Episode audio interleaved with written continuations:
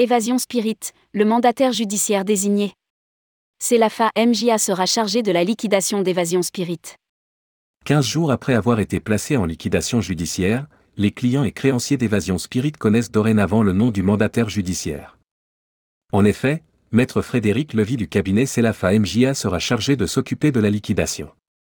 Pour rappel, les clients et autres personnes à qui l'entreprise doit de l'argent doivent déposer leurs créances dans les deux mois après la publication de la procédure de liquidation judiciaire au bulletin officiel des annonces civiles et commerciales, BODAC. Rédigé par Romain Pommier le jeudi 2 février 2023.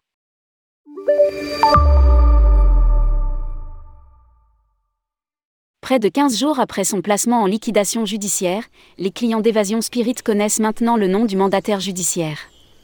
L'APST qui avait pris les devants en radiant l'agence a envoyé un mail à l'ensemble des clients ayant un dossier ou de l'argent dans les comptes de l'entreprise. À lire, Évasion Spirit placée en liquidation judiciaire. L'agence de voyage YAMS, Évasion Spirit, Lagon Spirit, Tiers Spirit, Macadam Spirit, vient de se mettre en situation de liquidation judiciaire. Était-il possible de lire dans le message électronique du garant financier en date du vendredi 13 janvier 2023 une nouvelle étape vient de s'ouvrir pour les lésés de l'agence de voyage, puisque maître Frédéric Levy sera chargé de la liquidation d'évasion spirit. D'après nos sources, l'APST s'attend à connaître un préjudice compris entre 2 et 3 millions d'euros. Son entreprise Celafa MJA à Paris va recueillir les déclarations de créances des clients, mais aussi des salariés et autres personnes à qui le groupe YAMS doit de l'argent. Pour rappel, les anciens employés n'ont pas reçu leur salaire de décembre ni de janvier. Liquidation d'évasion spirit quid de la procédure pour les clients Les personnes lésées doivent dorénavant se tourner vers le mandataire judiciaire pour déclarer leurs créances. Le client devra déclarer au mandataire judiciaire le montant de la créance qu'il a chez l'opérateur, dans un délai de deux mois après la publication de la procédure de sauvegarde, de redressement ou de liquidation judiciaire au bulletin officiel des annonces civiles et commerciales, BODAC. Comme le rappelle Emmanuel Lop à tourmag.com. Pour l'heure au Bodac, aucune ligne n'apparaît concernant YAMS, la société mère d'évasion Spirit. Dans le même temps, ces mêmes clients auront trois mois pour déclarer leurs créances auprès de l'APST, à partir de la publication de la cessation de garantie financière. Atout France a publié la fin de la garantie financière d'évasion Spirit, le 4 janvier 2023.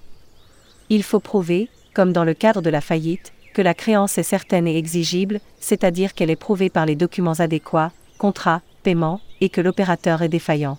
Prévient Emmanuel Lop, avocate spécialiste du tourisme au cabinet Equinox Avocat.